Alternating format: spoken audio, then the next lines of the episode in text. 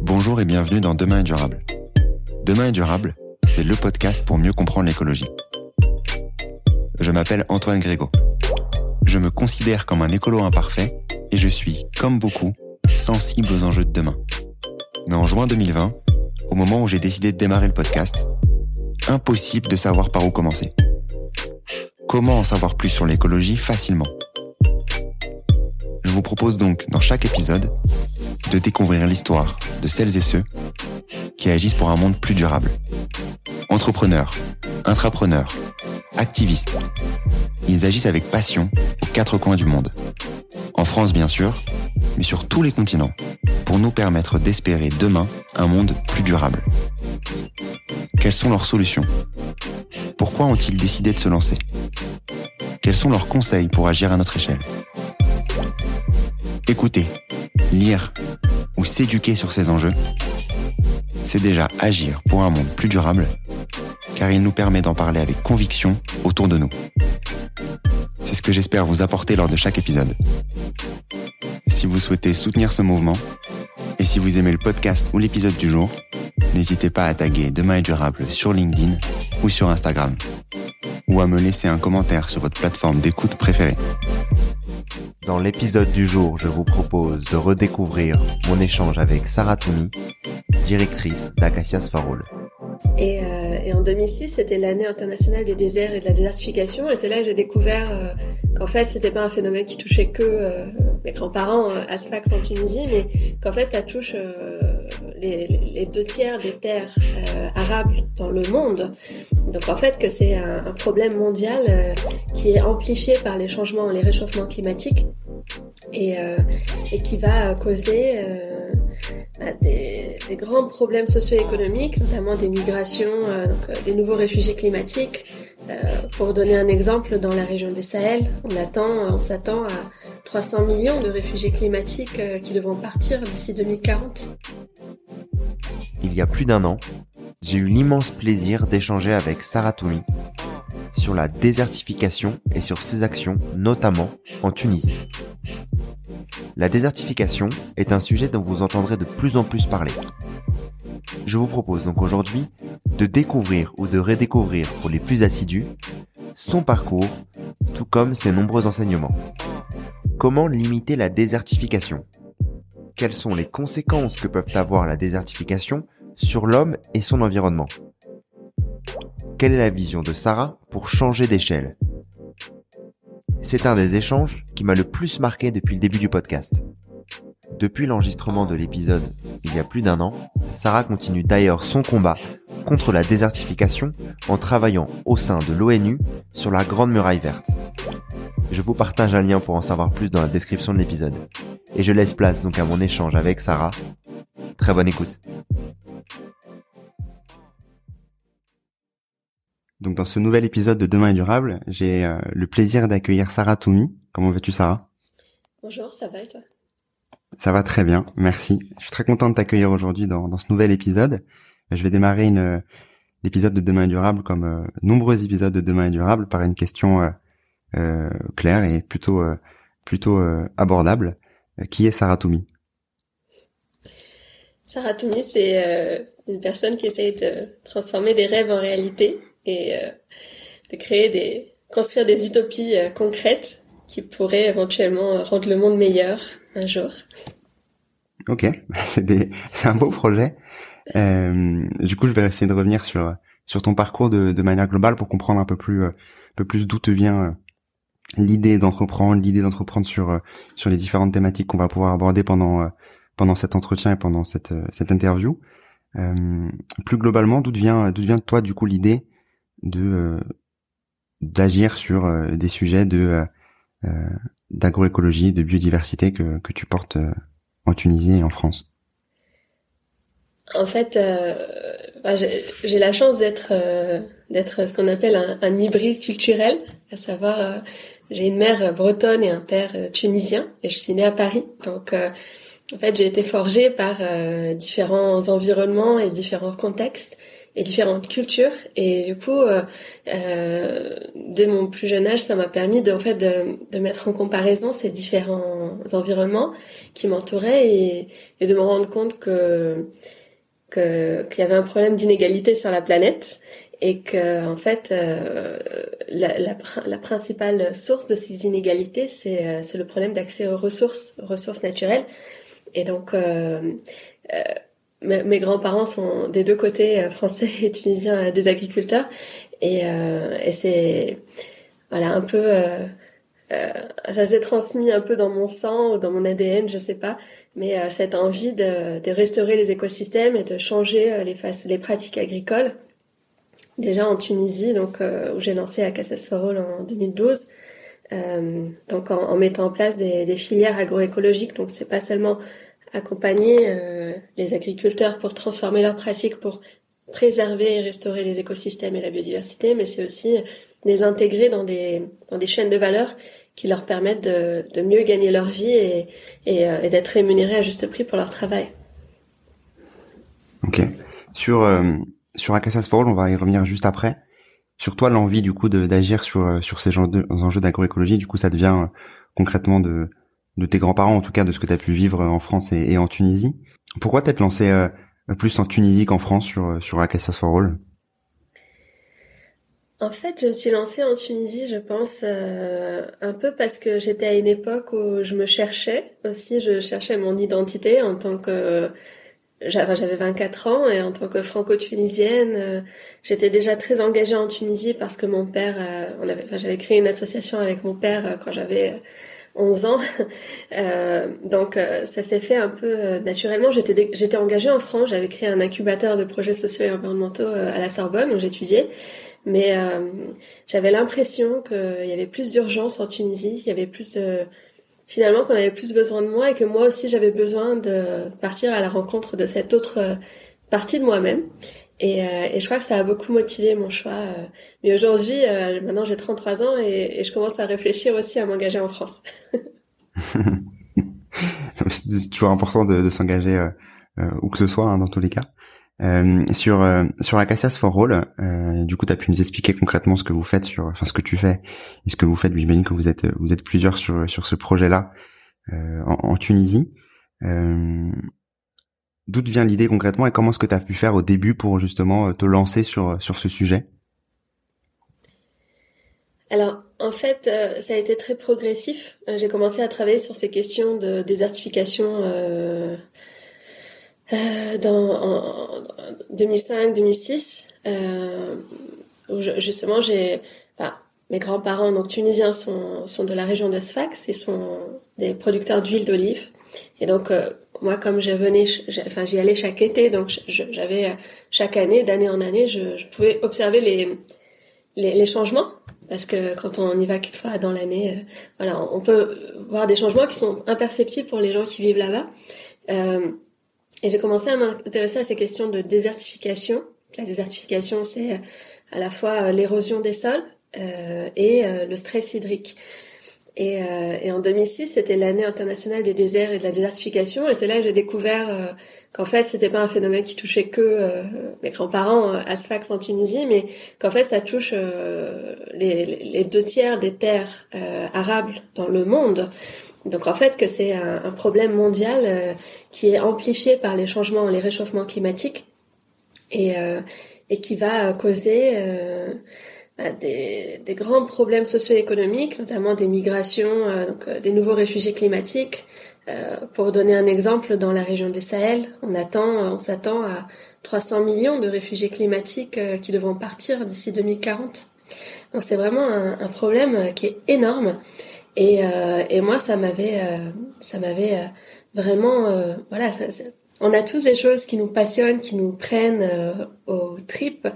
Ça, ça a été vraiment pour moi quelque chose de très important. Et, et un problème que jusqu'à aujourd'hui j'essaye de, de, résoudre à mon échelle. Donc du coup sur, sur ces sujets d'agroécologie, comment est-ce que tu es venu l'idée d'agir sur ces sujets-là plus particulièrement? Est-ce que c'est venu de, de partie de tes études notamment? Euh, est-ce que tu t'es formé Est-ce que euh, tu as lu des livres pour euh, pour te, te être va dire pertinente pour pour pouvoir lancer ce type de projet? Comment est-ce que tu as fait? En fait, mon projet il a beaucoup évolué. Quand, quand j'ai démarré en 2012, mon idée c'était d'abord de planter des acacias, notamment des types d'acacias qui, qui, qui poussent dans les zones arides. Donc l'acacia radiana, l'acacia sénégalensis notamment, l'acacia, euh, c'est des acacias qui produisent de la gomme arabique et qui euh, poussent dans des zones qui font moins de 100 mm de pluie par an. Et, euh, l'idée, c'était vraiment de créer des haies euh, autour des, des oliveraies déjà euh, pour protéger euh, ces écosystèmes de l'avancée de la désertification. Au départ, c'était ça. Mais en fait, confronté à la réalité du terrain, confronté aux agriculteurs, les agricultrices notamment avec lesquelles je travaillais, à des experts dans les divers domaines eau, forêt, agriculture, je me suis rendu compte qu'en fait, c'était pas suffisant. oui, il faut faire des haies, il faut euh, adopter les pratiques de l'agroforesterie, donc réintroduire les arbres et les haies dans euh, l'agriculture. Mais c'est pas suffisant en zone aride, il faut aussi euh, reconstituer les sols dégradés. Donc, comment on reconstitue un sol On met du compost, on met du fumier, on travaille la terre pour qu'elle soit plus malléable, et puis et puis ensuite on plante des espèces qui sont adaptées et idéalement qui sont endémiques euh, pour euh, pour créer un couvert végétal qui va protéger le sol euh, de l'érosion. Donc l'érosion c'est donc c'est c'est le vent qui pousse le sol fertile et donc une fois qu'il a enlevé la couche de sol fertile, il reste que cette couche de sable. C'est le sable du désert. Quoi. Le sable du désert, il est improductif. On peut rien faire pousser là-dessus, sauf des palmiers et quelque chose, quelques, quelques autres choses dont je pourrais parler éventuellement plus tard. Mais donc euh, le projet a évolué et je me suis rendu compte qu'il fallait que je me forme aussi sur des nouvelles les techniques de régénération donc de restauration des écosystèmes. Et l'agroécologie, selon moi, répond euh, de, manière la plus globale euh, aux différents enjeux pour les zones arides. Euh, c'est-à-dire que dans l'agroécologie, on intègre notamment la permaculture. Mais la permaculture, c'est une dimension de l'agroécologie. La, permaculture, c'est euh, donc la, capacité de, de, designer des écosystèmes en imitant euh, la nature et la forêt, en reconstituant euh, des jardins-forêts. Donc, jardins-forêts, ce sont des espaces plantés en étages, comme l'oasis. Et en fait, en apprenant la permaculture, eh ben, je me suis rendu compte que finalement, c'était les techniques ancestrales de, des oasiens, euh, des oasiens, euh, notamment en Tunisie, on a des oasis remarquables qui, qui, qui imitent la nature. Et donc, j'ai continué ma formation là-dessus, et puis après, ça a été beaucoup de pratique et euh, sur le terrain pour pour trouver des méthodes aussi qui soient adaptées aux zones arides, parce que finalement en Tunisie, c'est encore très nouveau, euh, et en Afrique du Nord en général. Et donc, euh, jusqu'à présent, il y a très peu de contenu de formation. Donc, il y a besoin d'aller parler aux différents experts euh, en gestion de l'eau, en gestion des sols, en gestion des productions végétales, des paysagistes, pour arriver finalement à avoir une vue d'ensemble. Et donc, c'est ce que j'ai fait pendant toutes ces années. Ok. C'est un projet assez, assez incroyable quand même de pouvoir entre guillemets repousser le désert pour euh, pour planter des euh, des euh, enfin des zones des zones agricoles pour pour pour aider du coup les agriculteurs sur place. J'arrive pas à me rendre compte à quel point c'est enfin j'imagine que c'est très compliqué du coup d'avoir de de faire ces, ces, différentes zones. Ça prend du temps pour régénérer les sols, pour apporter suffisamment de, de, de vie au sol pour aller commencer à, à, faire pousser des, des, enfin des légumes, des fruits, etc.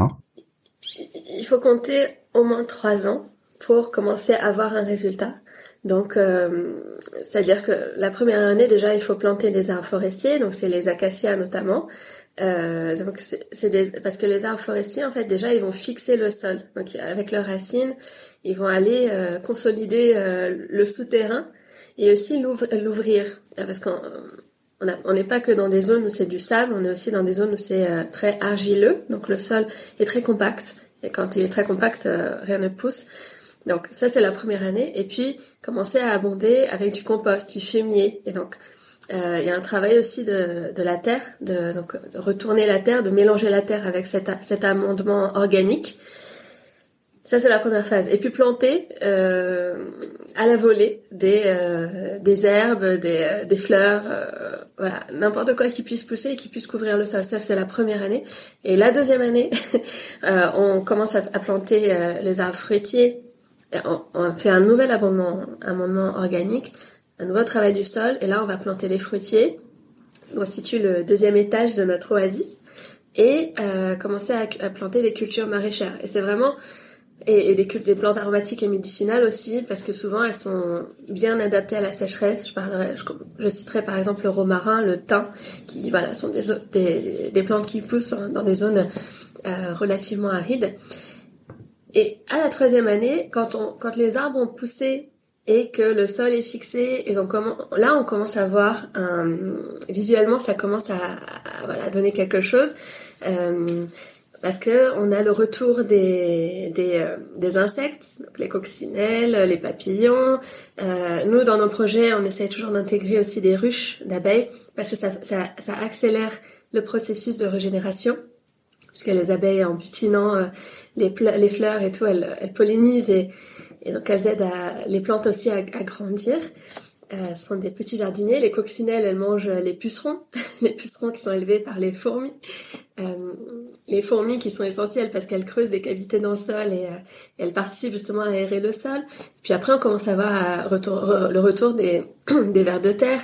Euh, qui voilà aussi sont essentiels pour la vie euh, la vie du sol et donc la vie du jardin et de la parcelle agricole et, donc ça prend énormément de temps ça prend énormément aussi d'énergie humaine parce que euh, bah, il faut, euh, c'est à la force des bras.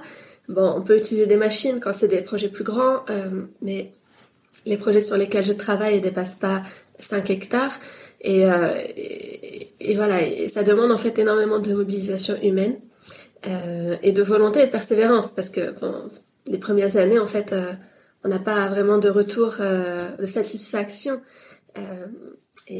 Et, du coup, ça c'est un des, un, des problèmes sur, sur le sujet de l'agroécologie ou de la régénération en général, c'est que les gens se découragent vite parce qu'ils se disent ah bah ça ça n'a pas marché, alors qu'en fait il faut laisser le temps euh, à la nature bah, de, se, de se réparer. J'ai peut-être une question un, peu bête, mais euh, est-ce qu'on pourrait euh, potentiellement faire euh, pousser des euh, pousser enfin créer une, une, une forêt basé sur la, sur l'agroécologie en plein désert ou est-ce que c'est euh, justement la, la limite euh, la limite qu'on peut se fixer c'est entre justement le désert et, euh, et le début du désert entre guillemets? C'est quoi la limite de, de tout ça? Alors c'est beaucoup de gens ne savent pas mais en fait il y y a, de l'eau dans le désert. En l'occurrence dans le désert du Sahara on a une des plus grandes sources d'eau de la planète souterraine.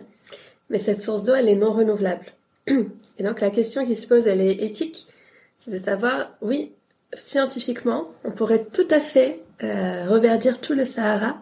Il y a de l'eau.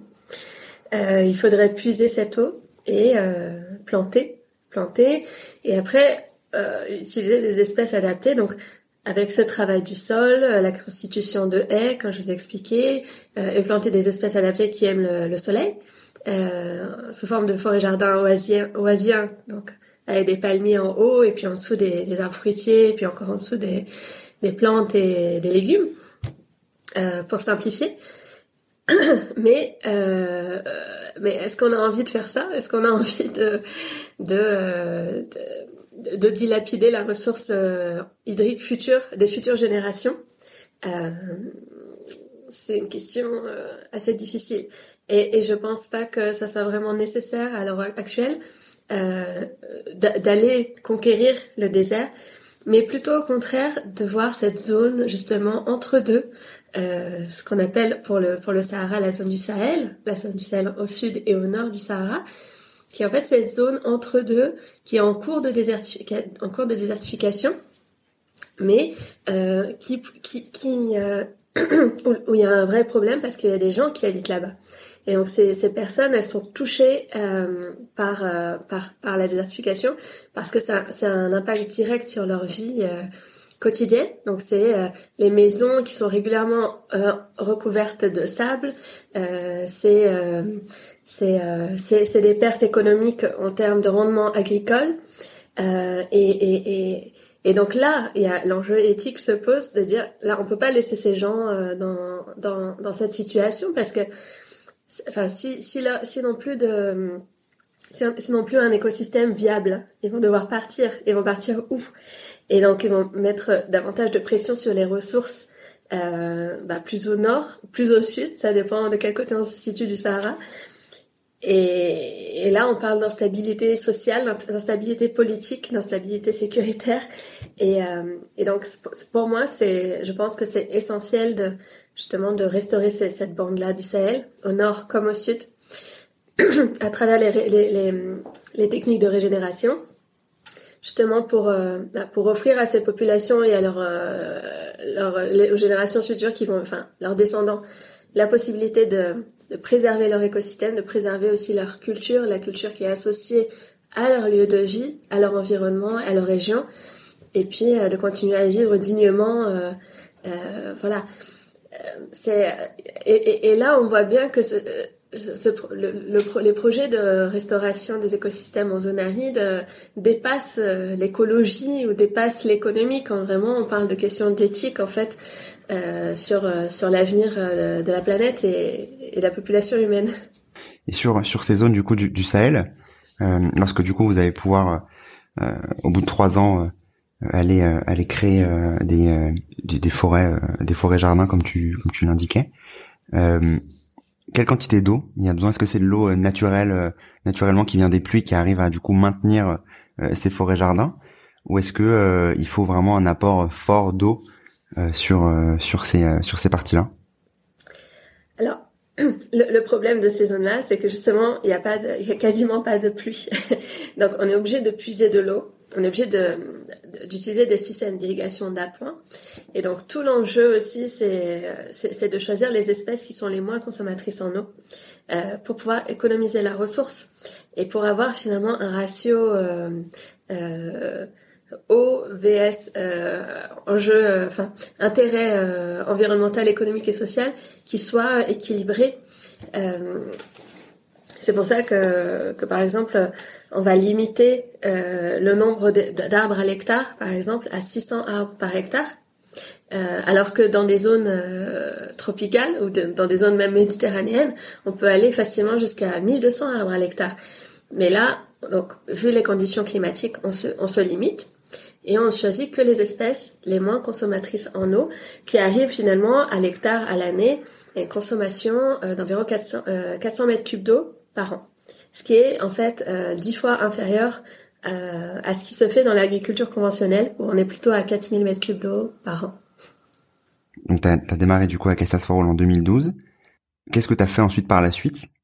Et euh, comment tu te retrouves après, euh, je crois que c'est en 2017, sur pour pour en membre membre du Conseil présidentiel pour l'Afrique. Comment est-ce que ça se passe du coup ce dire ce switch, mais ce, cette évolution euh, on va dire que oui, c'était un hasard. Euh, le hasard fait bien les choses. Euh, donc, euh, moi, j'étais en Tunisie euh, de 2012 à 2017.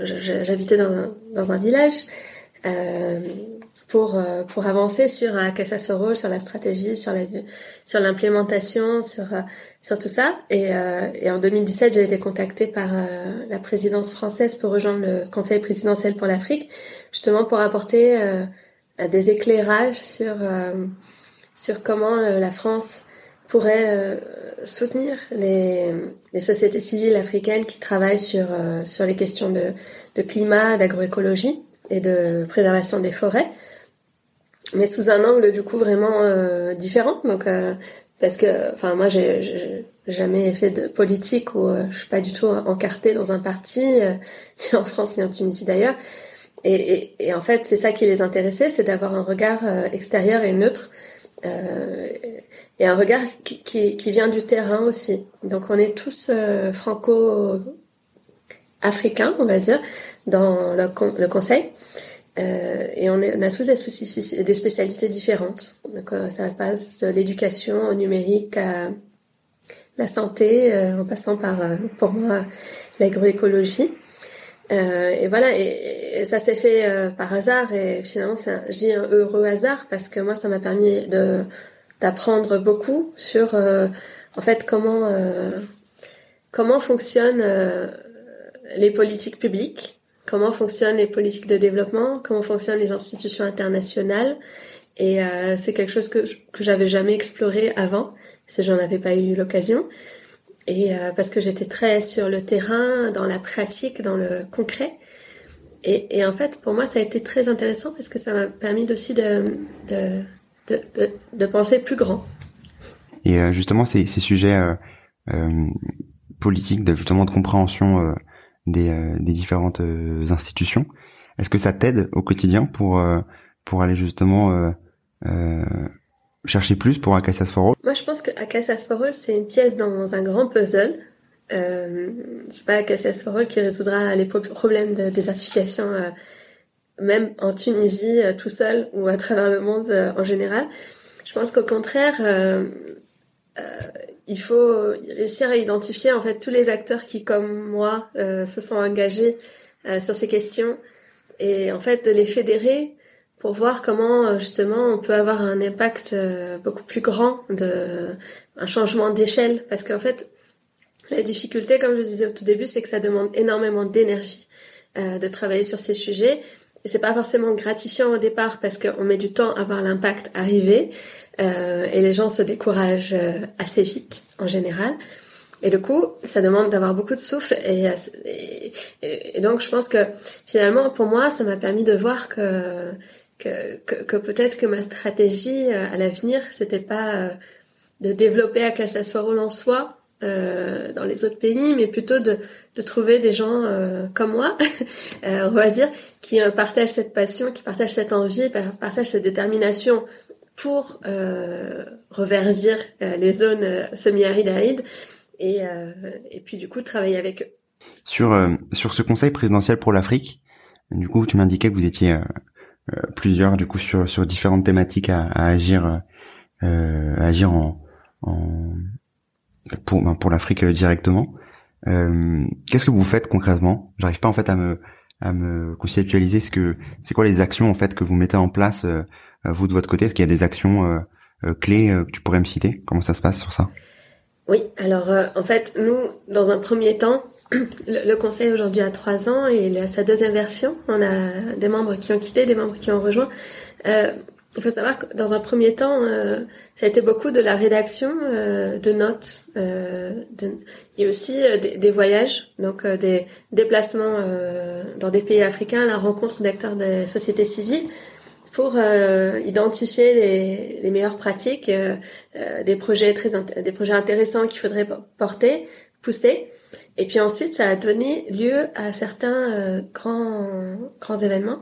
Bon, et du coup, il y en a qui ont été annulés à cause du Covid, mais euh, le, notamment, le, on a travaillé sur le sommet Afrique-France des villes euh, et territoires durables, euh, qui devait rassembler au mois de juin dernier, bah, c'était 5000 participants de toute l'Europe et toute l'Afrique sur les questions de villes et territoires durables. Donc, ou bien la saison, la saison Africa 2020, qui est en fait, qui avait pour objectif de et donc elle qui aura lieu normalement de décembre à décembre 2020 à juillet 2021, qui est, qui est organisée par l'Institut français et qui en fait euh, vise à inviter euh, les artistes et les innovateurs africains en France euh, pour euh, exposer leurs talents, exposer l'Afrique d'aujourd'hui et euh, casser aussi avec les préjugés que les Français pourraient avoir sur l'Afrique jusqu'à maintenant. et ça a été aussi la création d'une plateforme qui s'appelle Digital Africa, qui vise à connecter les innovateurs tech euh, avec euh, africains et européens, avec la mise en place d'une facilité par l'AFD euh, d'un fonds. Euh, voilà, c'est quelques idées comme ça, mais en fait, nous, notre le travail du, du, conseil présidentiel, qui est un conseil bénévole, hein, on a signé une charte éthique, donc on est indépendant de la présidence de, du parti du président et euh, notre rôle, c'est plutôt d'être un peu des, des lanceurs d'alerte, euh, d'identifier les meilleures pratiques, d'identifier les aussi euh, qu'est-ce qui qu'est-ce qui pourrait être amélioré dans le système, dans la relation entre la France et les pays africains. Comment créer un nouveau narratif qui soit plus construit sur la colonisation, sur cette idée entre guillemets de condescendance que, que, que pourrait imaginer. Enfin, Certains, certaines personnes en Afrique vont dire que les Français sont encore condescendants par rapport à, aux questions de colonisation notamment et, du passé colonial de la France avec l'Afrique. Donc comment construire une nouvelle relation qui soit plus basée sur ça, mais qui soit plutôt basée sur le respect et le dialogue et, la collaboration?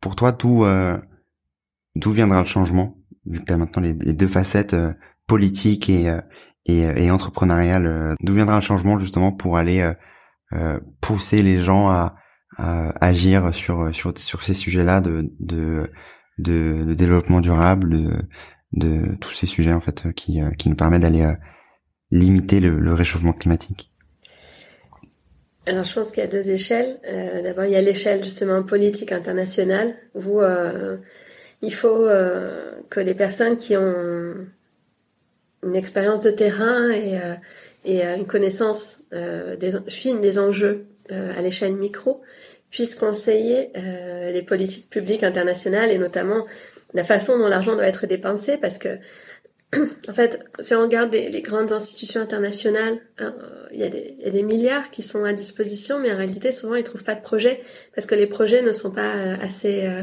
comment dire, assez matures pour utiliser le jargon.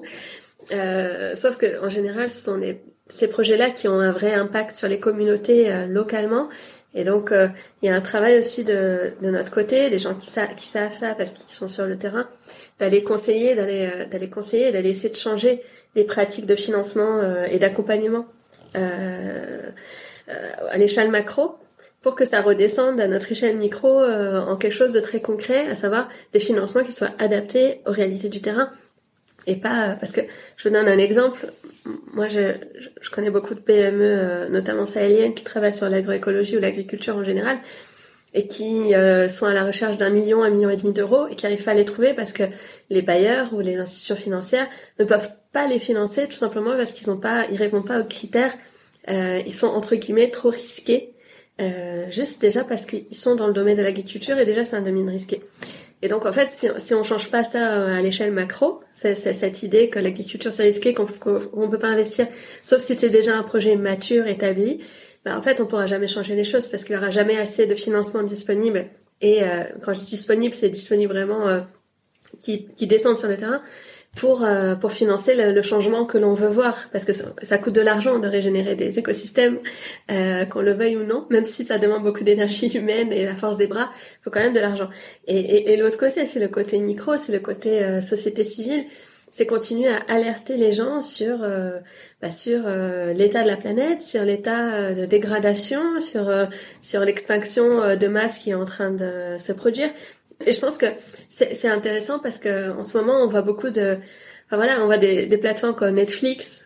Je rentre pas dans le débat sur Netflix, mais qui posent, qui posent des, des séries euh, comme euh, The Planet, euh, Our Planet, ou voilà, des, des séries qui, qui, qui montrent en fait la, la, à la fois la beauté et la fragilité euh, de nos écosystèmes et qui donnent aussi à réfléchir euh, aux gens, euh, voilà, euh, devant Netflix, en, entre deux séries, euh, et de se dire ah mais oui en fait, en fait, il y a des gros problèmes et et comment je pourrais contribuer. Et après la deuxième phase de ça, bah, c'est d'avoir des ONG et des acteurs de la société civile qui proposent des, des, des solutions concrètes. Et bon, beaucoup de travail. ouais, c'est sûr qu'il y a beaucoup de travail, mais en tout cas, t'agis, euh, euh, t'agis assez exceptionnellement sur sur ces sujets-là. Euh, donc c'est euh, c'est euh, c'est assez, assez, intéressant d'avoir son ton retour sur sur ces sur ces deux facettes. toi de ton côté sur mais comment est-ce que tu te vois toi par la suite Est-ce que tu te vois davantage entrepreneur à continuer à lancer des des, des des, des, entreprises ou bien entendu continuer à faire grossir à Kansas for All ou ou plus agir sur sur les enjeux euh, politique euh, en France ou même peut-être en, Tunisie? En fait, euh, c'est une question que je me suis beaucoup posée pendant le confinement. Euh, enfin, jusqu'où va l'engagement et jusqu'où on peut changer les choses? moi, enfin, quand j'avais 24 ans et j'ai commencé, j'étais vraiment, enfin, j'étais vraiment persuadée que je pourrais changer énormément de choses. Là j'en ai 33 et enfin j'ai commencé aussi déjà à me changer moi-même et euh, déjà à, voilà à, à, contrôler ce que enfin voilà à faire ce que moi je peux à l'échelle euh, de que moi je peux contrôler. Euh, à savoir à Cassas Forol aujourd'hui c'est euh, c'est un peu plus de 500 agricultrices c'est 700 000 arbres plantés c'est voilà trois groupements de production de, de développement agricole créés et cinq partenaires internationaux qui achètent nos produits. euh, et une marque en marque nationale en Tunisie. Et du coup, ça c'est voilà, ça c'est gérable et euh, on le fait bien et on avance tranquillement. Mais euh, est-ce qu'il faut aller plus loin? Je crois qu'aller plus loin, en tout cas sur Acacias for All, on va pas aller beaucoup plus loin. C'est-à-dire qu'on va renforcer et structurer davantage notre organisation, qui est encore jeune et et qui, euh, je dois le préciser, jusqu'à présent, on n'a pas bénéficié de, de financement d'investisseurs ou de bailleurs ou quoi que ce soit. Ça, on est vraiment euh, bottom-up. On s'est construit un peu tout seul. Et, euh, et, et, et, je crois qu'il y a vraiment quelque chose à faire aussi sur la relation sud-sud. C'est-à-dire que moi, quand j'ai visité des pays africains, donc dans le cadre de ma mission au Conseil présidentiel pour l'Afrique, j'ai rencontré des gens, c'était euh, c'était mes alter ego euh, en Tanzanie, euh, enfin Burkina Faso, en Mauritanie, enfin au Niger. Et en fait, c'est des gens comme moi qui s'engagent à leur échelle et qui essaient de faire des choses pour lutter contre la désertification. Et du coup, j'ai plutôt envie moi de m'associer avec ces gens-là et puis de bah, d'avancer en fait de, de partager nos pratiques, partager nos expériences et puis euh, d'avancer ensemble sur éventuellement euh, bah, comment on peut se rassembler tous ensemble pour arriver à, à capter les fonds dont on a besoin pour chacun à notre échelle euh, régénérer nos écosystèmes. Parce que je crois pas que enfin je crois que la situation elle est quand même des, enfin à chaque à chaque à l'échelle de chaque pays à l'échelle de chaque région elle est elle est différente.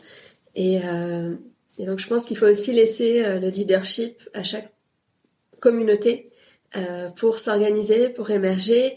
Et on peut pas en fait, on peut pas forcer ça. Et ça, et ça, je pensais au tout début quand j'ai commencé, je pensais que ça serait facile de, voilà, on va, on va créer des communautés, on va les mobiliser, on va les former, on va les accompagner, puis ils vont. Euh, mais en fait, non, c'est pas comme ça que ça marche. Euh, il faut, souvent, en tout cas, les premières années, il y a besoin d'un leader qui justement, c'est cette personne qui a le souffle nécessaire pour continuer à porter le projet, mais s'il n'y a pas encore de de résultats. Et, euh, et du coup, bon, je me pose encore beaucoup de questions, comme vous pouvez constater. Mais, euh, mais en tout cas, je pense que c'est que le début. Enfin, j'espère. En tout cas, je, je viens de fêter mon premier tiers de siècle, 33 ans, et, et du coup, je, ouais, je, je vais continuer à, à réfléchir à, cette question. Euh, je vais revenir du coup sur sur ce que tu disais juste avant, euh, sur ton envie euh, d'aller d'aller agir justement sur de manière plus globale avec les différents acteurs des, des, des différents pays. Euh, pour aller sur sur un peu tes, tes, conseils pour justement se lancer. Euh, toi de ton côté, euh, tu t'es du coup lancé en, en 2012 avec l'envie de d'aller d'aller réduire la désertification et et de lancer sur ces sujets d'agroécologie et de et de biodiversité. Comment est-ce que tu as fait le pas pour justement te lancer directement et et agir concrètement malgré la la forte difficulté, euh, comme tu disais, euh, des premières années euh, sans fond, comme tu le disais aussi auparavant Alors en fait, je crois que j'ai pas trop réfléchi. en fait, bon, je... All, c'est une idée que j'avais depuis longtemps. Donc ça faisait cinq ans que je réfléchissais plus ou moins à la question. J'étais étudiante et tout, et j'étais en France. Et quand je me suis lancée, c'était un peu c'était un peu sur un coup de tête, c'est-à-dire que je venais de finir mon master euh, et, je me suis dit bon, allez, je prends un an, euh, prends un an et puis euh, si ça marche, bah, ça marche et si ça marche pas, bah, je reviens à Paris et puis je trouverai un, un job ou bien je crée une entreprise euh, ici. Enfin, on verra. Mais je me suis pas trop posé de questions, j'y suis allée et, euh, et ben bon, j'ai, eu de la chance, ça, ça a marché. euh, et je crois qu'après il faut, euh, faut un peu croire en sa bonne étoile et euh, et, euh, et puis savoir s'entourer aussi. Donc moi je me suis entourée des, je, franchement je me suis entourée des bonnes personnes au tout début pour démarrer, des personnes qui m'ont encouragée, qui m'ont soutenue. Euh, ça peut être intéressant de, de passer par des incubateurs ou passer par des par des dispositifs d'accompagnement. En tout cas, je pense quand on entreprend comme ça entre la France et un autre pays, c'est très important d'avoir un réseau sur place et de connaître quelques personnes parce que sinon ça peut être difficile. Aussi parce que souvent c'est pas la même culture et, forcément enfin mais même si je suis franco-tunisienne en réalité j'ai la culture française j'ai pas la culture tunisienne. Donc il y a des choses que je comprenais pas au début que je comprends très bien maintenant euh, et, et, je pense que c'est important de voilà, d'avoir des, aussi des, des personnes euh, sur les sur qui on peut de temps en temps euh, euh, comment dire, un peu déverser son...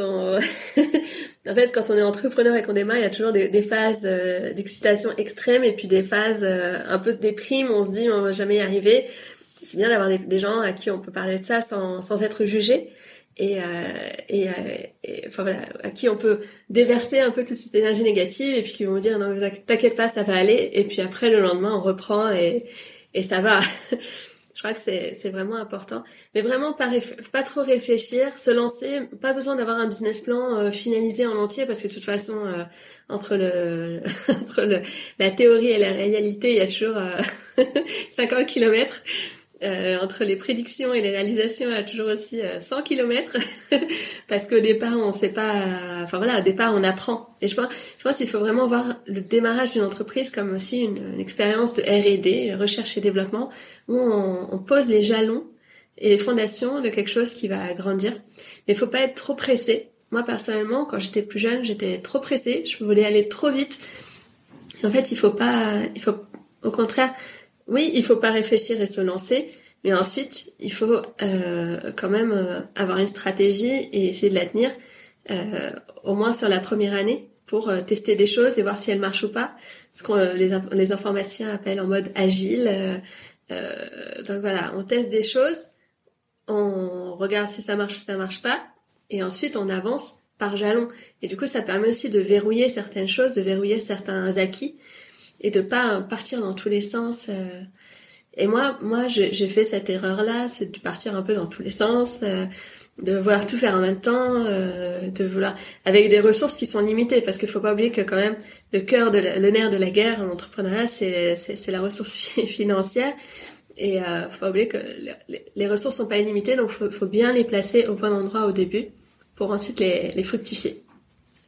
Ok. Et c'est justement un peu ce que tu as fait euh, sur sur le début d'Acacias for All, j'imagine, avec euh, ce que tu disais euh, tout à l'heure, avec euh, toi en tout cas l'ambition d'aller planter justement des, des, des acacias dans sur cette sur cette région pour ensuite évoluer et aller aller chercher plus de plus de diversité. C'est un peu ça pour toi le l'évolution que tu as pu avoir dans les dans les premières années de d'Acacias for All?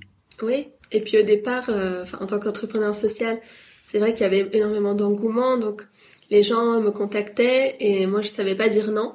Donc euh, je disais oui mais bien sûr rejoignez-nous, euh, c'est super, c'est super que tout le monde s'intéresse à ça. Mais après derrière il faut pouvoir assurer, il faut pouvoir délivrer euh, un service de qualité et, c'est ça qu'on est entrepreneur, de, de, de, délivrer des services de qualité et des produits de qualité. À l'occurrence, nous, on n'était pas capable de s'engager auprès de tous ces gens qui nous ont contactés et à qui j'avais dit oui, parce que moi, je pensais que, en fait, euh, enfin, pour moi, je pensais que ces personnes-là, elles allaient s'inspirer et répliquer. Alors qu'en fait, non, eux, ils attendaient vraiment un service, un service, à savoir que on les accompagne, qu'on les forme, qu'on euh, leur dise quoi planter, qu'on leur euh, trouve des marchés aussi, des débouchés économiques. Et tout ça, à l'époque, on était une petite équipe, on était incapable de faire ça. Donc aujourd'hui, on s'est recentré sur trois groupements, trois villages. avec nos agricultrices et puis on construit en fait et puis du coup ça rayonne petit à petit ça s'agrandit voilà, au fur et à mesure que, bah, que, que les marchés euh, grossissent et que, et que nos capacités aussi en ressources humaines, elles, elles, grandissent. Euh, toi, de ton côté, qu'est-ce que tu conseillerais en termes de, de contenu, de euh, euh vidéos, euh, livres ou formation de manière globale hein? Pour toi, c'est quoi qui fait justement avancer cette conscience écologique et qui a fait avancer la conscience écologique chez toi? Je pense que c'est intéressant, même si c'est pas une passion, euh, enfin, même si on a envie de se lancer là-dedans parce qu'on est passionné d'entrepreneuriat et pas d'écologie forcément, euh, c'est intéressant d'aller sur le terrain, faire des formations en permaculture, apiculture, horticulture, euh, recyclage, euh, enfin, je sais pas, réparation de vélos, économie circulaire, tous ces sujets-là, recyclage de déchets. tous ces sujets-là pour s'imprégner aussi, comprendre comment ça marche, euh, parce que ça, ça, aussi, ça permet de forger euh, pour un entrepreneur des idées de business et, euh, et, aussi de comprendre les attentes des consommateurs. Parce que du coup, en participant à ces formations, on rencontre des experts, on rencontre des utilisateurs, et du coup, euh, ça permet de, de voilà de, de, sentir les trends euh, qui feront ensuite un, un, bon business model. Et puis après, euh, bah, c'est, ouais, enfin, il faut lire des livres. Alors, euh, euh vous allez, je sais pas, à la Fnac ou n'importe quelle librairie dans le, le, rayon écologie, environnement, jardinerie, et puis voilà, enfin, trouver les choses qui vous intéressent et puis pas la peine de tout lire, mais d'essayer de voilà de voir des choses qui, qui peuvent vous intéresser et ouvrir votre esprit là-dessus.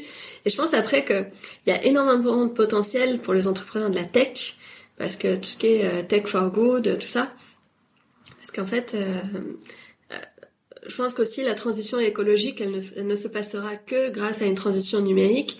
Euh, parce qu'en fait, le numérique va permettre d'accélérer certains, d'accélérer et de fluidifier certains processus et du coup de limiter euh, l'impact sur les ressources. Donc euh, le numérique va faciliter euh, la gestion, par exemple des parcelles agricoles, il va faciliter la, la mobilité, comme on dit, la mobilité douce, la gestion des déchets et, et, aussi faciliter la coordination.